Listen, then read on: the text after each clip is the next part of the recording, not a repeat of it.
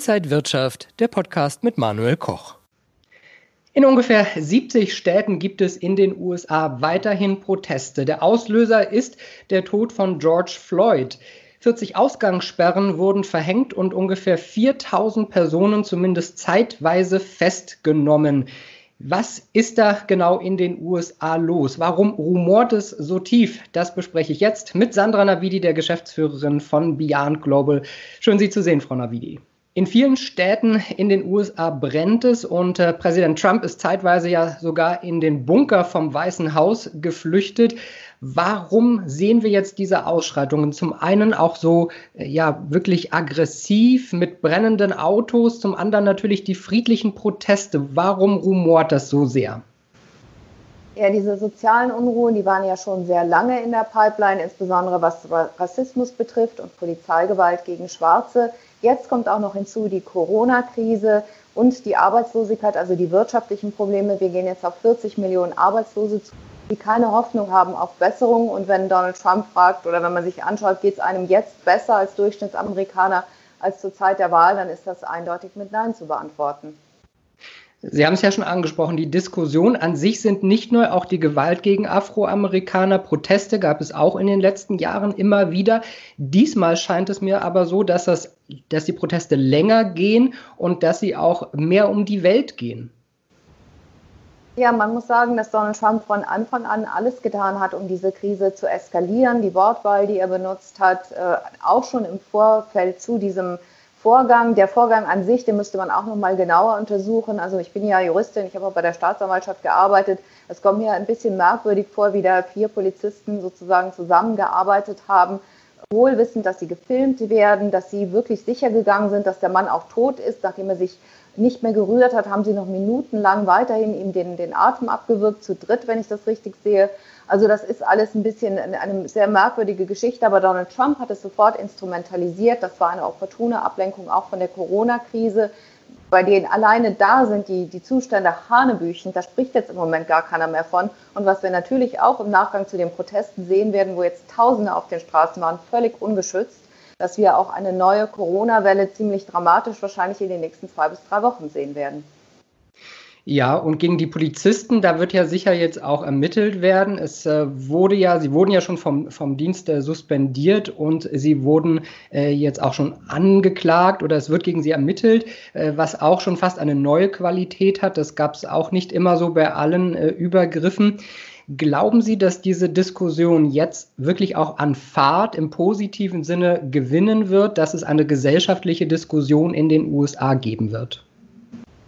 Wir haben diese Diskussion, die wird sicherlich auch an Fahrt gewinnen. Und es gibt, also ich denke, der überwiegende Teil der Amerikaner ist an, einer, an einem konstruktiven Dialog interessiert und beteiligt.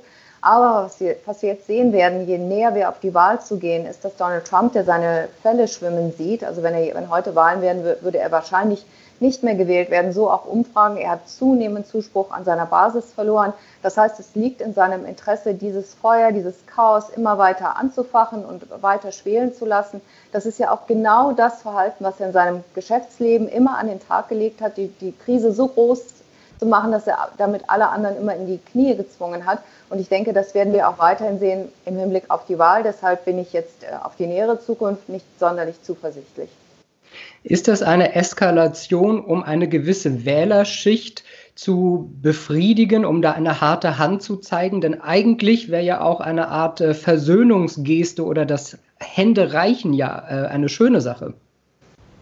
Ja, das wäre es, aber Versöhnung kann Donald Trump nicht. Das liegt ihm völlig fern, äh, ein, ein, wie sagt man, einen Fehler einzugestehen oder einen Schritt zurückzunehmen und versöhnlich zu sein. Im Gegenteil, er hat angedroht, jetzt äh, das Militär in die einzelnen Staaten zu schicken, was absolut ein Präzedenzfall wäre.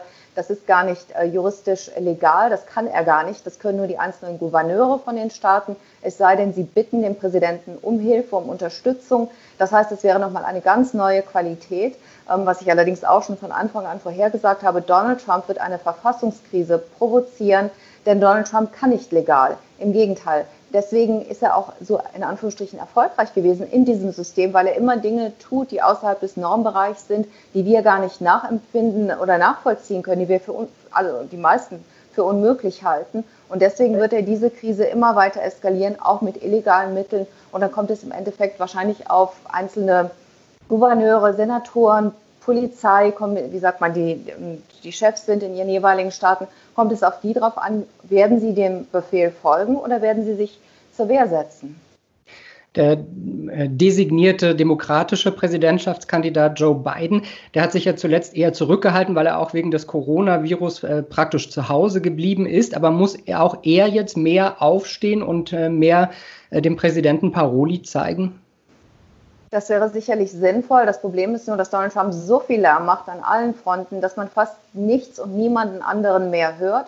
Ich sagte es bereits, vor Corona ist jetzt irgendwie völlig vom Tisch, weil alle haben zum Beispiel in meiner Nachbarschaft in New York ist letzte Nacht geplündert worden. Bei Hermes und anderen Geschäften auf der Madison Avenue, das sind äh, fünf bis zehn Minuten von, von mir zu Hause entfernt. Also als ich weggefahren bin Mitte März, da hatten wir Lockdown, jetzt haben wir Curfew, Sperrstunde. Wer weiß, was als nächstes kommt. Vielleicht wird es einen nationalen Lockdown geben. Es ist sicherlich auch gar nicht äh, so, käme Donald Trump nicht ungelegen, wenn wir eine neue Wahnsinns-Corona-Eskalation hätten, also Corona-Fälle in drei bis vier Wochen, weil ich denke, sein ultimatives Ziel wird es sein, die Wahlen auszusetzen. Und je mehr Chaos da ins Spiel kommt, kann er sagen, tut mir leid, Leute, ich kann, wir können jetzt nicht wählen, es sind zu viele Leute krank, es herrscht zu viel Chaos, es ist zu unsicher, um in die Wahllokale zu gehen. Ja, Corona ist, äh, ist das vielleicht auch so ein gutes äh, Thema jetzt mit dieser äh, Gewaltspirale, dass man eben Corona auch jetzt nicht ganz so stark auf dem Schirm hat. Immerhin sind die USA ja, haben die höchsten Todeszahlen, über 100.000, so viele Millionen, gut 40 Millionen Arbeitslose. Also da kommt doch auch einiges noch auf die USA zu. Es kommt noch einiges auf die USA zu. Und vor allen Dingen, es ist keine Besserung in Sicht. Donald Trump hat keine konstruktiven Vorschläge gemacht. Okay, jetzt gibt es über um den Leuten eine Brücke zu bieten, gibt es relativ großzügige Finanzhilfen, aber das kann man nicht ewig aufrechterhalten. Wir brauchen strukturelle Änderungen, da kommen überhaupt keine Lösungsvorschläge. Umgekehrt, die Börsen sind ja weiter nach oben gegangen. Also äh, der Dow Jones äh, wieder über 25.000. Wir sind jetzt gar nicht mehr so weit von Rekordständen entfernt. Haben die Börsen sich da so ein bisschen entkoppelt oder sind, ist das Geld der Notenbanken einfach so viel, dass die wirkliche Realität gar nicht äh, eingepreist ist?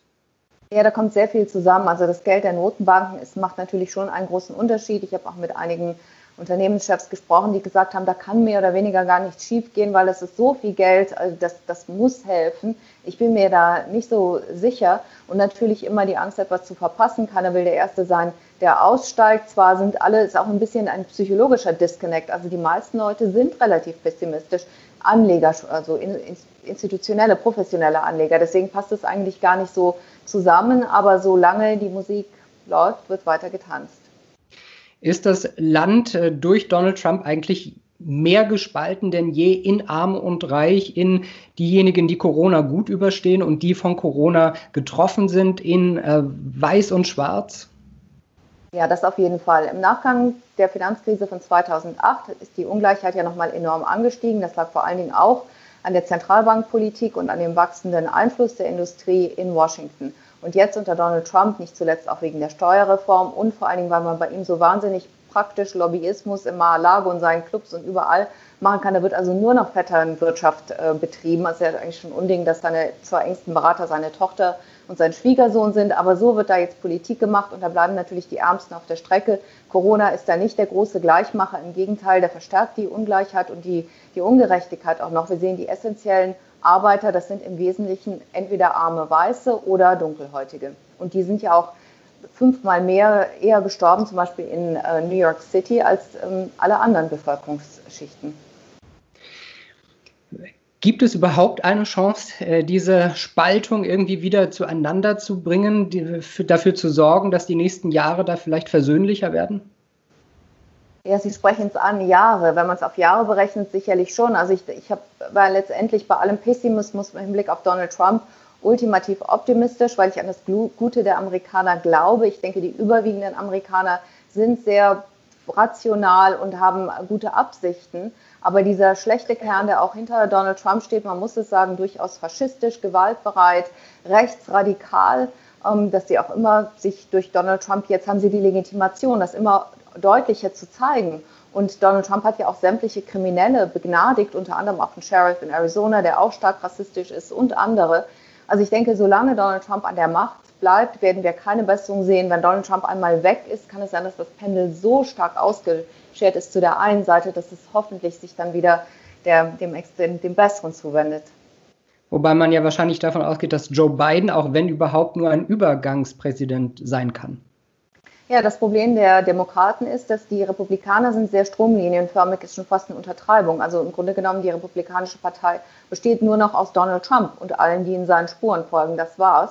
Es gibt kaum noch äh, oppositionelle Stimmen, während die Demokraten sind wesentlich nuancierter, ähm, detaillierter und wesentlich mehr zerstritten. Das ist nicht so eine ganz klare Richtung und sie versuchen auch mal besonders ehrlich und aufrichtig zu sein und legen da alle möglichen Missstände auch innerhalb ihrer eigenen Partei auf, was grundsätzlich richtig ist. Nur wenn man jetzt gegen Donald Trump antritt, der also wie sagt man, Tabula rasa macht und völlig brutal vorgeht, dann ist es wahrscheinlich wenig sachdienlich.